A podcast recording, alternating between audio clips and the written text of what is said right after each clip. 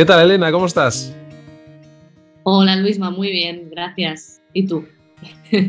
Bien, bien, bien, bien. De viernes, siempre suelo intentar grabar los viernes por la tarde para, publicar el podcast los domingos, así que hoy un viernes un poco gris, ya sabes, eh, aquí en Asturias.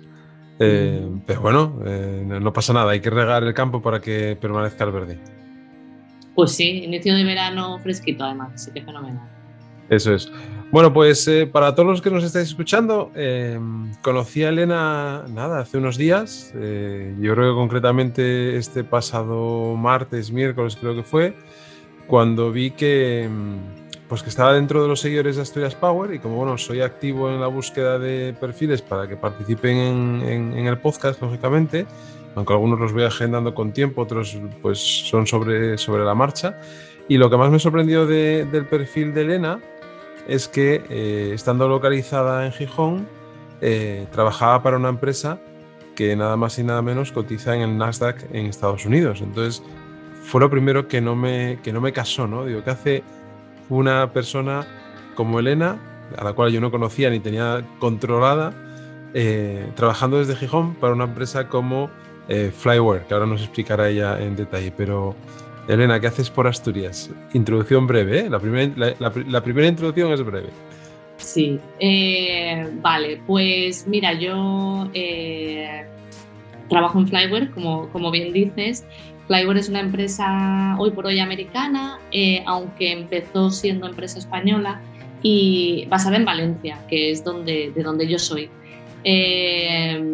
lo que sucede es que con todo esto de, de la pandemia, pues hemos podido trabajar 100% en el remoto, aunque siempre ha habido un poco de flexibilidad, y desde entonces eh, estoy ubicada 100% aquí en Asturias, es decir, que ya estaba medio aquí y ahora con más razón porque he sido recientemente mami y, bueno, pues ya permanentemente aquí. Así que esa es la, la, razón principal por la, que, por la que estoy basada aquí en Asturias y por la que ya, ya no me muevo. Muy bien, pues eso es curioso, ¿no? Son estas cosas que ocurren hoy en día. Y yo siempre digo que, que Elena es una, como otros muchos también que, que, están dentro de Asturias Power, son allegados, ¿no? Que acogemos en, en nuestra región porque por temas profesionales o por temas eh, de relación personal, pues eh, acaban trabajando en, en, Asturias, ¿no? Con lo cual, pues bienvenida, porque ahora implantada aquí llevas poco tiempo, ¿no, Elena? Eh, sí, llevo, pues va a ser ya casi un año que, estoy aquí. Eh, y, bueno, 100% en remoto y, ya yendo a Valencia de vez en cuando, pero sí, ya desde hace un año. Bueno, antes de, entrar en, profundidad y que nos detalles eh, pues, tu trayectoria, cómo fue tu llegada a esta empresa, dónde estudiaste, cómo te criaste, dónde naciste, bueno, todo, aunque has dicho que eres valenciana, pero bueno, que nos expliques un poco más Siempre preguntamos así alguna pregunta más eh, personal para poner en contexto a, la persona frente a, los oyentes. Así que, em, ¿qué te gusta más, Elena? Eh, ¿La playa o la montaña? Yo soy muy de playa, viniendo del Mediterráneo, sobre todo playa, la verdad, es lo que, es lo que más disfruto. ¿Y, ¿Y alguna en especial por esa zona del Mediterráneo? Pues para quien no la conozca, desde luego la zona de Javia es muy bonita y tiene algunas calitas muy, muy chulas, tipo Calambolo o Calablanca, que, que son muy bonitas. Y aquí, la verdad, también he encontrado playas espectaculares. Bueno, con el agua un poco más fría. Eso es.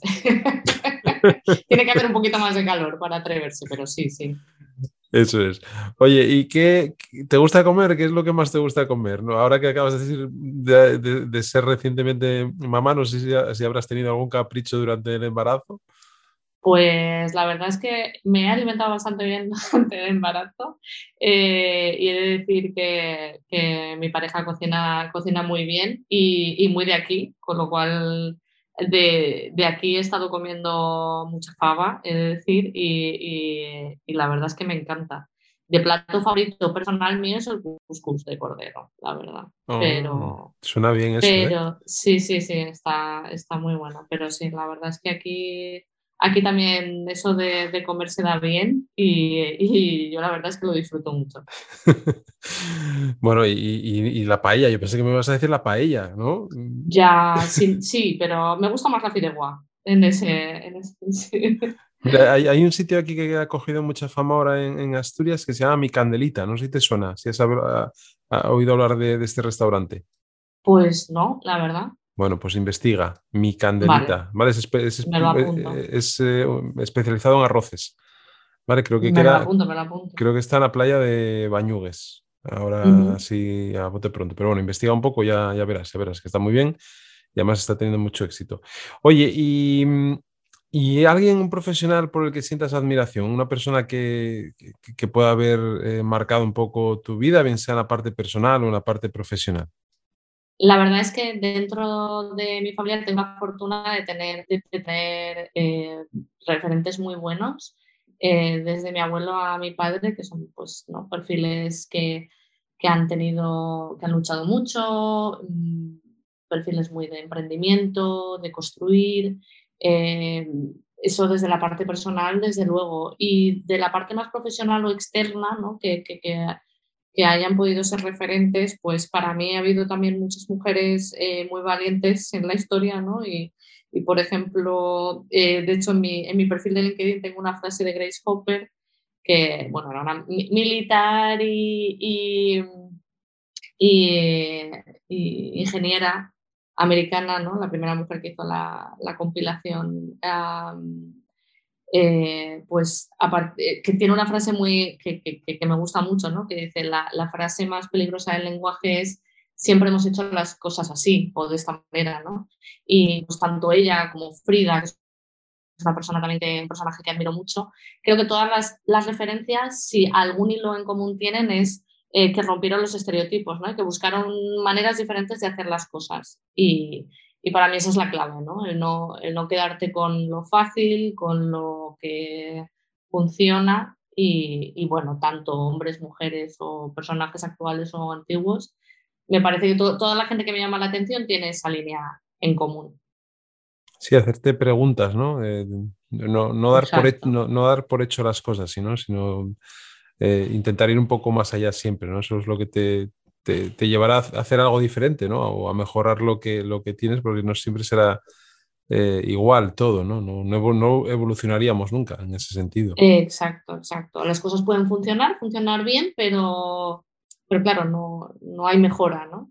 Entonces, me parece interesante. Y no sé si te ha dado tiempo, bueno, que has dicho que, has pasado más épocas aquí también en, Asturias, ahora llevas un año asentada, pero claro, un año que hemos vivido la, eh, bueno, estamos viviendo la, pandemia, aunque gracias a Dios parece que esto va poco a poco normalizándose o se va a normalizar. Em, ¿Te ha dado tiempo a encontrar tu rinconcito de Asturias? Pues sí, y la verdad es que fue de las primeras veces que tuve la oportunidad de venir y de conocer un poquito más eh, me llevaron a Cadavedo y visité la ermita de la Regalina. Ah, y he de decir que ese rincón me pareció espectacular y que desde entonces dije, este es mi sitio favorito de, Asturias. Qué bueno, pero, a la fiesta no fuiste, ¿no? ¿Fuiste, ¿Estuviste en la fiesta de la Regalina? Porque tiene mucha fama. No, ya, ya lo sé, me han hablado de las fiestas de Prado, pero me las he perdido todas y, bueno, pues deseando que acabe todo esto para, no perderme ni una después, pero, pero pues no, no, la, he visto. Pues la, es que yo, bueno, mi familia es de esa zona, de la zona de Cudillero, de Santa Marina, de, de Bayota y, de Pravia, bueno, toda esa zona. Em, y la regalina yo la he vivido alguna vez, de pequeñito sí, sí eh, me ha tocado, me ha tocado disfrutar de, de esa fiesta. Así que nada, no te preocupes que vas a tener tiempo a recuperarlas todas poco a poco. Sí, sí. no me pienso saltar ni una. Oye, y, una persona que, trabaja ahora mismo en una multinacional, bueno, una empresa que, tiene una visión global, que mm, viene de Valencia, eh, que se incorpora a una zona para ella desconocida en cuanto al ecosistema pues, industrial, de emprendimiento, eh, de la administración. Bueno, todo esto que vivimos en cualquier sitio en el que nos toque asentarnos o, vivir.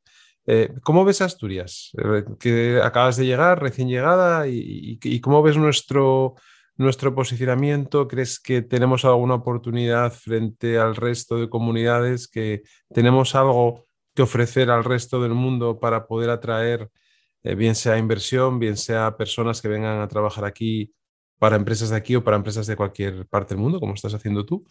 ¿Dónde crees que, Asturias debería incidir? Pues mira, yo voy a contar mi, visión y mi experiencia personal desde de aquí, ¿no? Pues em, por lo pronto, como lugar ya sabemos que es espectacular y de hecho pues, lo que más se ha vendido de Asturias ha sido la parte más eh, turista, ¿no? De, visitar y de ver. Y es verdad que el sitio es muy especial y muy espectacular, con lo cual eh, eso es una parte.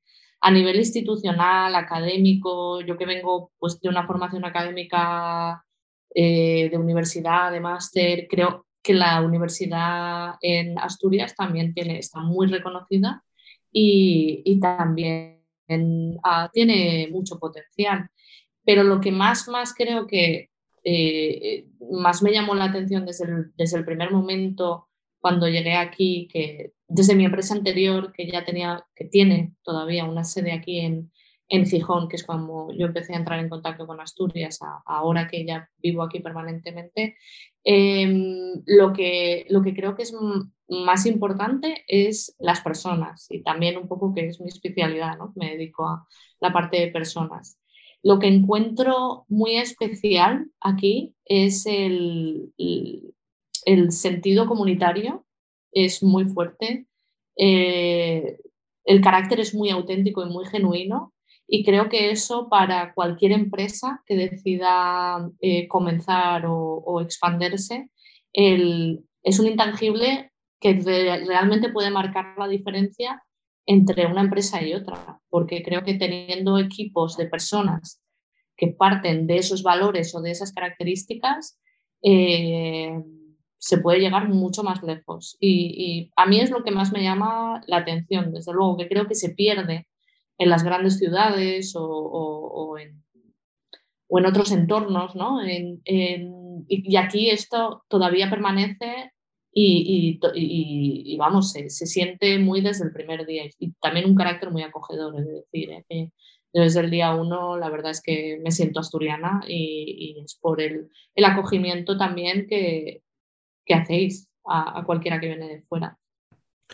Sí, yo creo que dentro del gen eh, de Astur algo, tenemos, algo debemos de tener de eso, ¿no? De, ser eh, Em, acaparadores de gente, ¿no? Es decir, nos gusta, nos gusta juntar a gente, ¿no? Nos gusta que la gente lo pase bien, que la gente disfrute, que, se sientan acogidos, ¿no? Que se sientan como en su casa, ¿no? Eh, diría yo. Pero, pero sí, yo creo que hay ahí, siempre lo venimos repitiendo en, el podcast con todos los invitados que les hago esta misma pregunta. Em, pues el hecho de, las oportunidades que tiene Asturias en este contexto que estamos viviendo, ¿no? Eh, y de las y, más cosas que llegarán, ¿no? Porque al final la tecnología también tiene esto. Nos estamos quejando de que no hay autopistas o que no hay conexiones. Lógicamente nos gustaría tener a todos el avión a la puerta de casa o el, ave a la puerta de casa y que nos dejara en el centro de Madrid o en el centro de Sevilla o en el centro de Valencia, ¿no? Y eso lógicamente no es posible. Y hoy en día existen otras autopistas que son las de, las de Internet, ¿no? Las de las redes que, conectan eh, información, ¿no? Y hoy en día hemos visto que eso en el año que, hemos, eh, que estamos viviendo, pues ha, generado eh, que, la economía siga funcionando, ¿no? A otro ritmo, lógicamente, pero que los mm, trabajadores y los equipos puedan seguir desarrollando sus actividades, lógicamente, cuando esa actividad lo permite, ¿no? No todas las actividades, lógicamente, eh, las puedes desarrollar detrás de una pantalla y, en remoto, ¿no? Cuando hay que fabricar algo, pues lógicamente se requiere estar en una planta de producción, ¿no? Pero, pero en ese sentido yo creo que, sí es verdad que hay muchas oportunidades y, hay que perseguirlas también, ¿no? No, debes eh, esperar a, que ocurran, lo que decíamos antes también, ¿no? Claro, claro, totalmente de acuerdo. Además es que, bueno, es verdad que no todos los puestos pueden, pueden trabajar de esta manera, pero pero es que, poniendo mi caso particular o cualquiera que quieras pensar ahora mismo con, algo positivo de la pandemia, ¿no? que, nos ha forzado a todos a estar en remoto, ahora mismo cambia la concentración empresarial. Ahora no hace falta estar en Madrid, no hace falta estar en Barcelona, no hace falta, no hace falta estar en otro sitio. Puedes quedar aquí o donde tú quieras y, realmente creo que eso también es un potencial para Asturias en particular. Entonces, de las tres cosas que he comentado antes, el lugar, personas, instituciones, combinando esas tres, creo que, creo que realmente puede tener una ventaja muy, muy grande con respecto a otras comunidades. Ya te digo que, que, durante muchos años han tenido, han tenido una posición favorable por el hecho de, que eran donde se concentraba toda la actividad empresarial. ¿no? Ahora mismo, pues, mm, empresas tecnológicas como la mía, que realmente pues tienen una sede que, va a seguir existiendo y que yo creo que no todo el mundo va a trabajar 100% en remoto, pero que, empresas tecnológicas permitan y que entiendan que el talento es global y que puede estar en cualquier parte, va a permitir también que, pues, en el caso de Asturias, pues que el talento se quede y que la gente pueda trabajar desde aquí o que incluso la gente que no es de aquí pueda elegir venir aquí para poder trabajar desde aquí. Y eso puede ser un germen de otras muchas más cosas para, para la región. Elena, ¿y, dónde, dónde nace Elena? Bueno, has dicho que en Valencia, no sé si en Valencia capital o, en algún pueblo. Pues bueno, yo en realidad, en realidad soy de Alicante. Lo que pasa es que ah. de San Juan, de un pueblo playero, que es de San Juan. Sí, sí, sí. Muy guapo San Juan. y lo que pasa es que de, pequeñita eh, nos mudamos a Valencia y desde entonces eh, pues he estado viviendo en Valencia, me he formado allí, estudié psicología allí y bueno, pues a partir de ahí ya estudié un máster de psicología del trabajo y organizaciones también. Y luego estuve unos años rondando por el mundo que, creo que eso me aportó muchísimo. Y estuve, estuve viviendo en Portugal, en Estados Unidos, en, Portland, todo como parte, parte de mi formación académica. Y luego ya como parte más profesional, pues eh, estuve viviendo también en, en Londres, eh, donde empecé haciendo unas prácticas. Y luego estuve en Madrid también. Y ahí fue cuando decidí que no quería vivir en grandes ciudades. ¿Y cómo, cómo, cómo llega Elena a, la psicología? Es decir, ¿cómo decides dentro de tu adolescencia, madurez, inicio de, estudios universitarios, te decantas por la, por la psicología y, ya que estás ahora en, un ámbito de recursos humanos, bueno, ahora nos contarás si siempre has estado vinculada en, las distintas eh, digamos, organizaciones en las que has trabajado, siempre a la parte de recursos humanos. Eh, ¿Y cómo ha sido esa evolución? ¿Cómo has vivido como persona que trabaja en, la captación o la selección de personal, tu primer eh, entrada al mercado laboral? Mm. Eh, yo, empecé a estudiar psicología desde la ilusión más, como dices, adolescente o juvenil de, querer aportar y ayudar, y, lo que más me llamaba la atención cuando empecé a estudiar psicología era la psicología clínica. Eh, conforme fueron pasando los años y vas conociendo más la materia y vas viendo realidades, pues entendí que igual mi camino no iba a estar en ese, en ese área porque pues igual no me, no me atraía tanto como yo pensaba.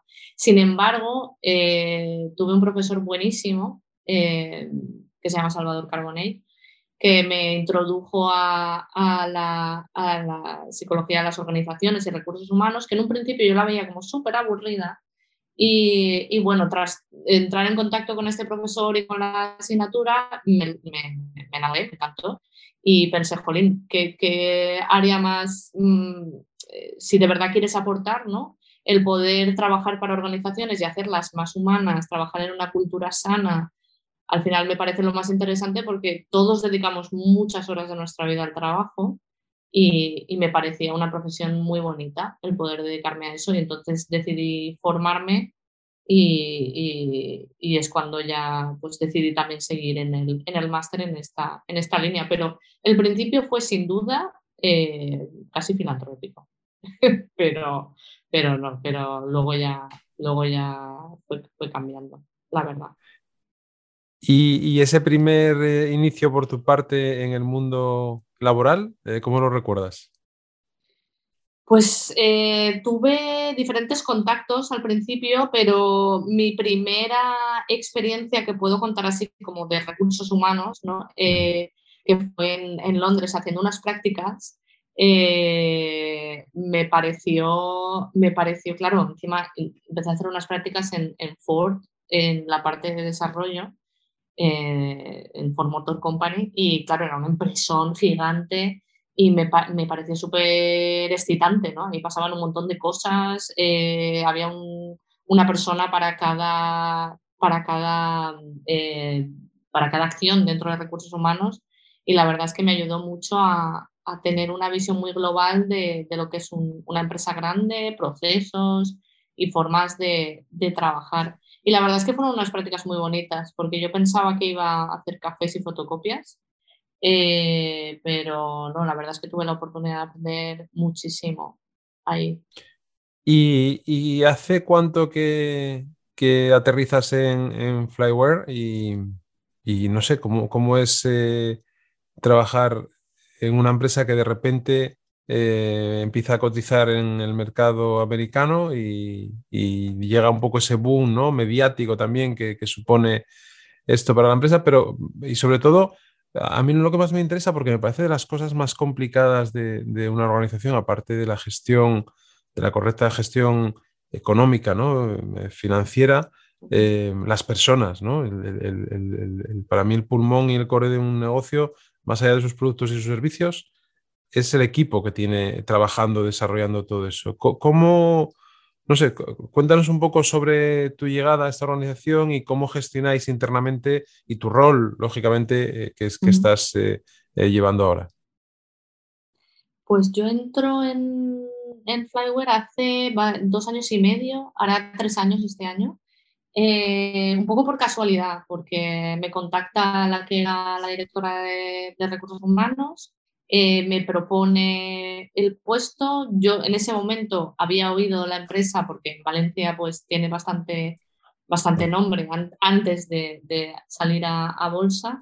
Eh, empiezo a conocer al equipo, a la gente, la cultura, me llama mucho la atención, decido hacer el cambio y la verdad es que desde entonces ha sido una aventura y, es un sitio, la verdad es que tengo la fortuna de trabajar en una empresa que yo considero que es, que es muy buena, ¿no? Para tanto a nivel profesional como, como personal. Em, lo que has comentado acerca de que el core son las personas, estoy totalmente de acuerdo y de hecho creo que lo que más me gusta de, de ahora mismo es que ese es el, enfoque, ¿no? El centro son las personas y esa ha sido la única manera de poder tener un crecimiento tan, tan exponencial y tan rápido sin padecer esos dolores de, crecimiento de huesos ¿no? que, normalmente padecen todas las empresas, que Flyware también ha padecido, obvio, porque ha sido un crecimiento muy rápido. De cuando yo entré ahora, pues prácticamente se ha duplicado casi ¿no? La, el, el número de personas de la empresa. Yo soy responsable de, la, región de EMEA. Eh, pues gestiono las oficinas y los, y los flymates que llamamos, ¿no? empleados que hay por Europa y Sudáfrica. Y, ya te digo que, que, el crecimiento ha sido muy grande en poco tiempo. ¿Cómo lo hemos hecho?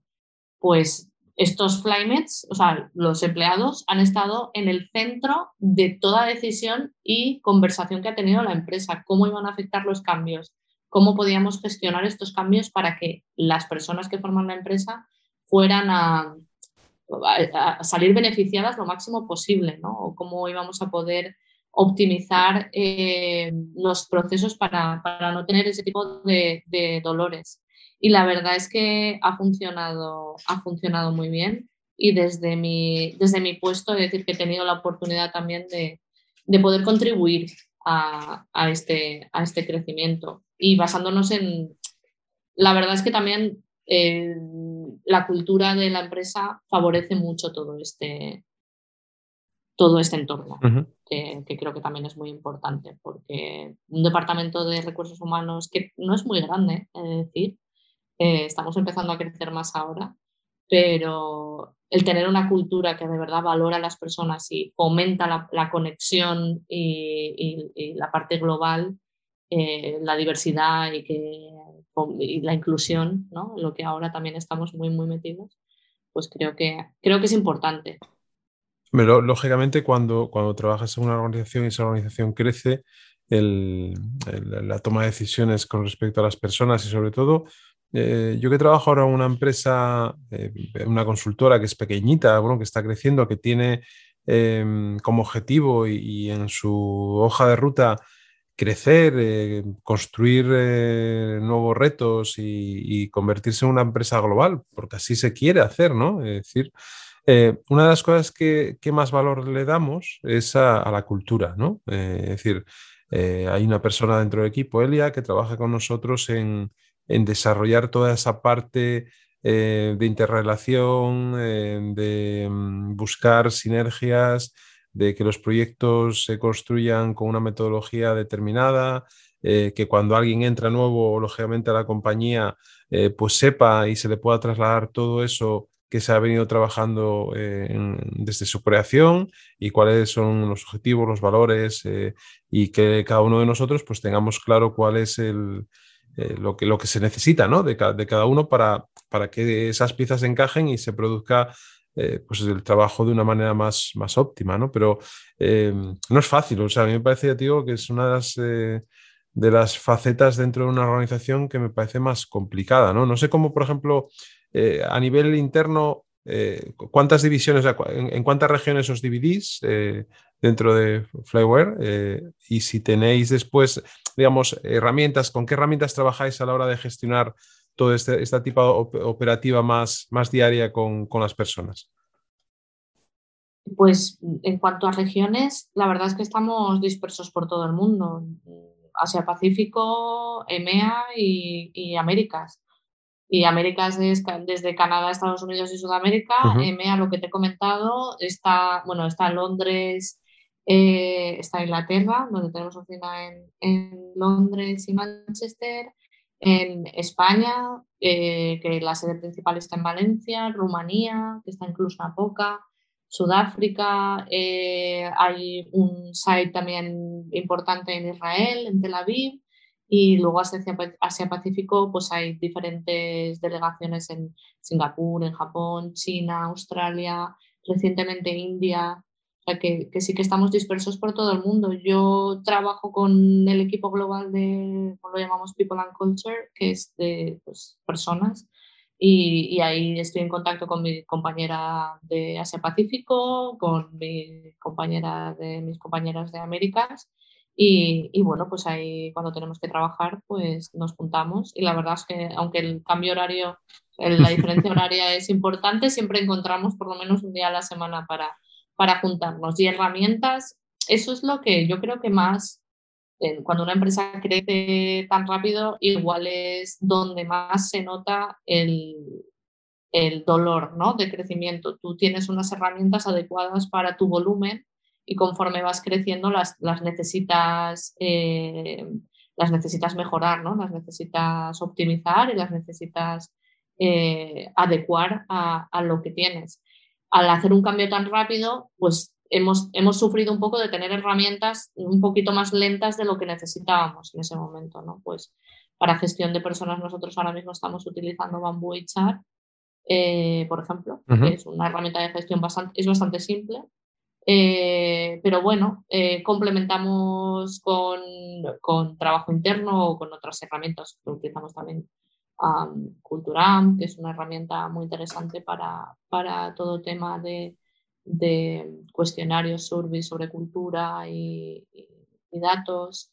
Eh, y bueno, intentando también tener un enfoque ahora, ¿no? Que estamos en este punto más centrado en datos. Eh, no solo en, claro, toda la parte de ingeniería de la empresa está mucho más evolucionada en cuanto a herramientas de tecnología, en cuanto yo te hablo desde mi, mi departamento y de cómo estamos enfocando. Desde la parte técnica, desde luego, hay, hay, hay bastante más eh, herramientas que, ahora mismo pues, no sabría ni nombrarte. Sí, pero que vosotros seguramente a, nivel de, de esto que acabas de decir, seguramente que soluciones de, de People Analytics también empezaréis a, trabajar, ¿no? Porque digamos que también se, están poniendo ahora en, boga muy vinculada con la extracción de, datos y las posibilidades que también te, eh, te dan, ¿no? Yo me recuerdo hace unos dos, tres años un proyecto que no se concretó finalmente, pero porque hubo un cambio en, la empresa en la que te, que te, voy a hablar, era un tema de mm, predicción del asentismo laboral en una planta de producción de Nissan. eh, tenían un problema eh, con el absentismo y, a través de distintas, eh, digamos que la toma de decisiones se hacía de una manera más bien tradicional y a veces no les daba tiempo a anticiparse a, la problemática que, se les venía encima. y lo que hicieron fue pues, buscar soluciones de datos para predecir, ¿no? Para decir, oye, si esto se ha producido de esta manera en este tiempo, si nosotros tenemos el histórico de lo que se ha producido, pues cuando se vaya a dar una situación similar, eh, vamos a tomar medidas, como puede ser reforzar eh, una zona de producción que se veía mermada eh, por las personas que, no iban a trabajar y que, lógicamente, esa, esa, producción podía tener problemas en cumplimentar el trabajo o las tareas que tenían asignadas para el día en cuestión, ¿no? Entonces, bueno, que ahí hay un camino también, esto es muy, concreto de, algo más fabril, más de producción, pero en vuestro ámbito seguramente que hay casos de uso que se pueden extraer y se pueden aplicar y, optimizar para tener mejores resultados. Claro, claro, a nivel de, yo creo que eh, cualquier empresa tecnológica que sea medianamente grande, de hecho, el perfil de People Analytics existe, eh, personas dedicadas única y exclusivamente a, a, esto, ¿no? A, ver, a cruzar los datos y a, no desde, no desde una perspectiva, porque esto, la, gente que no tiene mucho conocimiento de esto, da como un poco de miedo, ¿no? Y suena un poco a control, pero nada más lejos de la realidad, pues para ayudar a tomar decisiones eh, con, con, datos en la mano y con, y con base sólida, como tú bien dices, no más por percepciones o porque tienes una conversación con alguien y parece que algo sea un problema y a partir de ahí empiezas a hacer cambios. El, tener datos cuando manejas un, volumen de, gente importante ayuda mucho a, acertar el tiro, ¿no? Y que si tienes que hacer algún cambio, pues que sepas a dónde va y por qué. Eh, y, es un perfil muy interesante. Nosotros, por el volumen que tenemos ahora mismo de, personas, pues igual estamos moviéndonos, ¿no? Hacia, y desde luego los datos es muy importante eh, para nosotros también, pero ya te digo, empresas más grandes, desde luego hay perfiles única y exclusivamente para esto dentro de las empresas. ¿Qué, número de, trabajadores eh, tenéis ahora, de personas en la compañía? Pues ahora creo que estamos alrededor de 500 en todo el mundo. Bueno, ya, ya son, ¿eh? digo, digo ahora porque como he comentado antes, estoy de baja de maternidad y ya te digo que en estos dos meses y medio que he estado de baja ha entrado un montón de gente nueva, entonces ya debemos rondar por, por ahí ahora mismo. Bueno. ¿Y, y, qué retos crees que tenéis por delante eh, en, la situación actual, eh, en, en, esa, eh, digamos, salida a, una, a una cotizada? Eh, a la hora de trasladar cuando buscas... Bueno, dos preguntas. Una es, retos como compañía eh, en esta situación nueva, es decir, en cuanto a las personas, te hablo siempre de, tu campo. Y, después, ¿qué le pides a una persona cuando estás buscando un perfil? ¿Qué es lo que más te, llama la atención o, te fijas de esa persona con la que estás interactuando ahora que no puedes tener una, un contacto físico, ¿no? Al final son, son relaciones siempre, eh, digamos, en remoto, pero ¿qué, buscáis? Dos preguntas, ¿eh? Vale, te respondo a la, de, a la del reto, ¿vale? Eh, el reto, eh, yo creo que no es solo nuestro, ahora mismo creo que de, todas las empresas que, hemos tenido este, este año tan loco, ¿no? Y tan, y tan particular eh, y que de verdad, como comentaba, yo creo que Flyware siempre ha sido muy flexible, muy abierto, en, tanto en horarios como en, trabajo en remoto, pero el reto de estar todos en remoto y de, y de que no impacte en la cultura, eso, eso ha sido de lo más grande y ahora mismo es que el cambio en el tablero que, que está habiendo, no solo en Flyware, sino creo que en todas las empresas de, de eso, ¿no? De, si de verdad apuestas por el talento global, si de verdad apuestas por la flexibilidad. Eh, y, bueno, pues tú puedes tener oficinas y, luego también estás abierto a contratar gente que no esté cerca de, donde tienes la sede.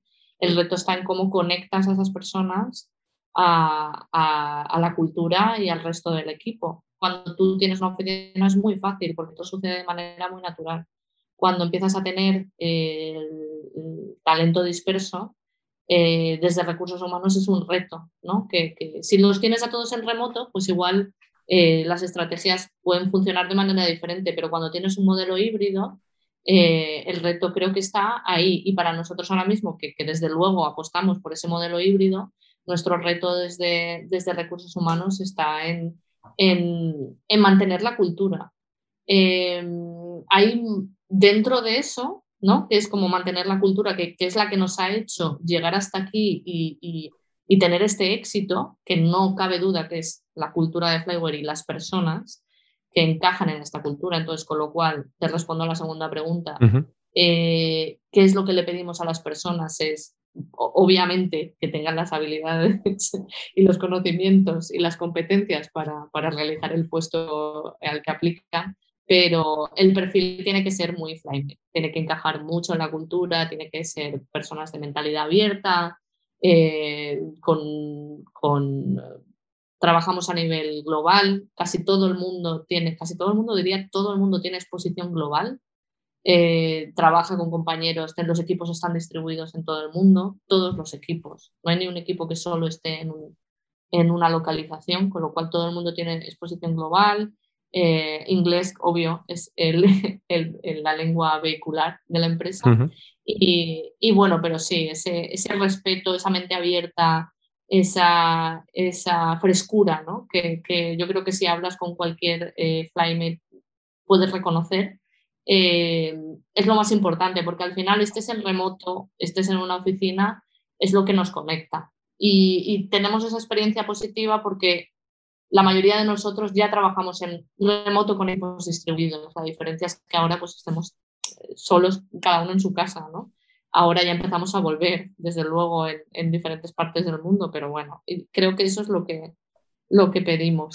Eh, y el reto también, creo que ahora siempre hemos apreciado mucho la diversidad, pero, pero de verdad hay que trabajar y enfocarse para tener equipos diversos e inclusivos. Y creo que eso hay que ponerse las pilas a nivel general y, creo que no debe sonar a cosas de grandes empresas o, a cosas así muy ambiguas, sino que de verdad creo que, las empresas en general, medianas, pequeñas o grandes, pueden trabajar en esa dirección y, es muy positivo porque se enriquecen, son los primeros que se benefician.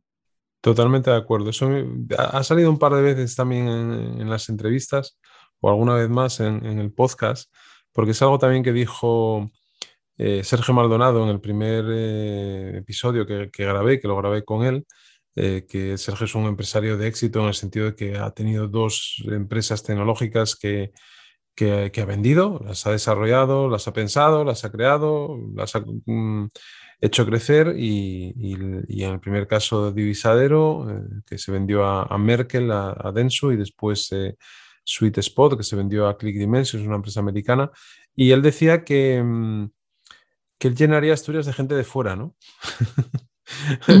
que, él, que, que, que, es, que lo más importante es eso, ¿no? Es la diversidad, es que se mezclen las culturas, es que cada uno aporte su conocimiento, pero no conocimiento que tienes de, aquí, ¿no? Que aquí en Asturias también somos muy de eso, muy de, de, protegernos porque tenemos miedo a salir afuera, ¿no? Es decir, la mamá, ¿no? La mamá que te cuida y que dónde va este niño, que va a ser niña, que va a salir fuera y que va a ser de ella en el mundo, ¿no? Se nos va, se nos va a echar a perder, todo lo contrario, ¿no? Yo creo que eh, sería obligatorio, tendría que ser obligatorio que nuestros hijos tuvieran una experiencia fuera de su entorno eh, creo que eso es eh, fundamental y, necesario para, para crecer personalmente y profesionalmente, para las dos, las dos cosas. Y, nosotros deberíamos de animar a la gente a, y dar facilidades para que la gente se implantara aquí, ¿no? Lo que, lo que acabas de decir al principio también de, de las oportunidades que se presentan en Asturias. si fuésemos, si tuviésemos la posibilidad nosotros de dictar alguna norma, alguna ley, alguna ayuda para algo, yo creo que una de las que, potenciaría sería eh, que la gente, facilitar que la gente se, instalara en, Asturias eh, y no solamente para eh, trabajar aquí en una empresa de aquí, ¿no? sino que tuvieran la posibilidad de darle todo lo necesario para que pudieran tener unas condiciones óptimas. Lógicamente, si vienes, si inviertes, si creas una empresa, pues mucho mejor, ¿no? Pero mm, el, retorno económico de, una sociedad o de una geografía, de un entorno, de un ecosistema, no solo viene porque tengas empresas que desarrollen cosas, que también, pero hoy en día que la, mm, como vemos el conocimiento, los puestos de trabajo están totalmente distribuidos, también esas personas que cobran un salario de otra empresa que no está ubicada aquí, lo que invierten lo van a invertir en, esa zona, ¿no? Con lo cual, bueno, ahí, se juntan dos cosas que yo creo que, tienes que potenciar, ¿no? Una es apoyar el ecosistema de emprendimiento, el, ecosistema industrial que haya en la zona, intentar cambiarlo si algo eh, se ve abocado a, que no es eh, rentable ya, por, porque la tecnología, porque los momentos cambian, lógicamente lo, lo, hemos visto a lo largo de la historia. Y por otro lado, pues que ese ecosistema de personas que estamos viviendo en esa zona que ayudará a que se incorporen personas de otros sitios, ¿no? Yo creo que eso sería, sería lo ideal, ¿no? Y lo que, lo que comentaba, que a nivel de espacio, lugar, eh, Asturias tiene rincones preciosos que cualquiera, ahora mismo y más después del año que hemos pasado, mataría por decir, ostras, yo me encantaría poder trabajar desde aquí, ¿no? Y, claro, si hubiera facilidades sería, sería ideal. Pues lo que, lo que, lo que te comentaba antes, que es que la, concentración empresarial está cambiando. Entonces, y lo que comentabas tú, ¿no? También de las oportunidades no surgen solo por, por ayudar a gente que monte empresas, que desde luego sí, ¿no? Que, que, es muy triste que la gente se tenga que ir de la región para poder encontrar oportunidades o para eh, poder crear eh, o incentivar eh, startups o, o, empresas. Desde luego eso tiene que suceder, pero el que traer gente de aquí que refresque el tejido y que eventualmente, pues ya no solo que viva aquí, sino que también genere eh, otros nichos aquí. Y, me parece el, me parece, no sé, como el vehículo mejor, ¿no? Para, para poder, es una estrategia muy a largo plazo, pero medio largo plazo, pero creo que, pero creo que sería muy positiva, desde luego, para la región.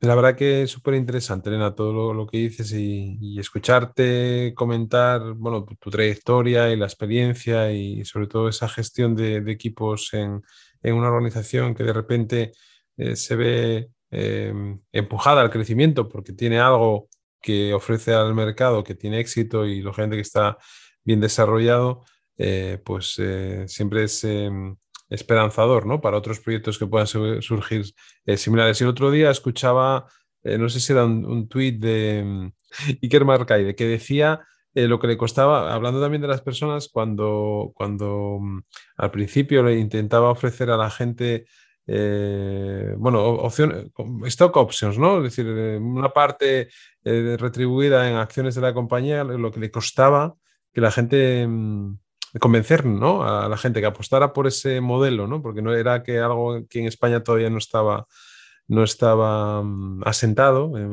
sobre todo en estas nuevas empresas, y que lógicamente el otro día cuando la empresa se iba a cotizar, pues que estaba muy contento ¿no? porque había eh, ciertos profesionales dentro de la compañía pues que lógicamente se habrían visto beneficiados por, por esa valoración ¿no? y por tener eh, acciones de, la compañía. Y qué, importante es trasladar eso también a, de una manera eh, natural, ¿no? Es decir, muchas veces el, contacto, o sea, la relación entre el, digamos, el fundador o el emprendedor que crea algo y, los trabajadores es una, es una relación puramente mercantil de una nómina y un sueldo y tú haces el trabajo y tal, pero yo creo que eso está cambiando mucho también, ¿no? No, sé qué, opinas al respecto. Sí, la, verdad es que estoy de acuerdo y, y, es un modelo que hasta ahora no ha sido muy popular en España y que nos sigue pasando, ¿eh?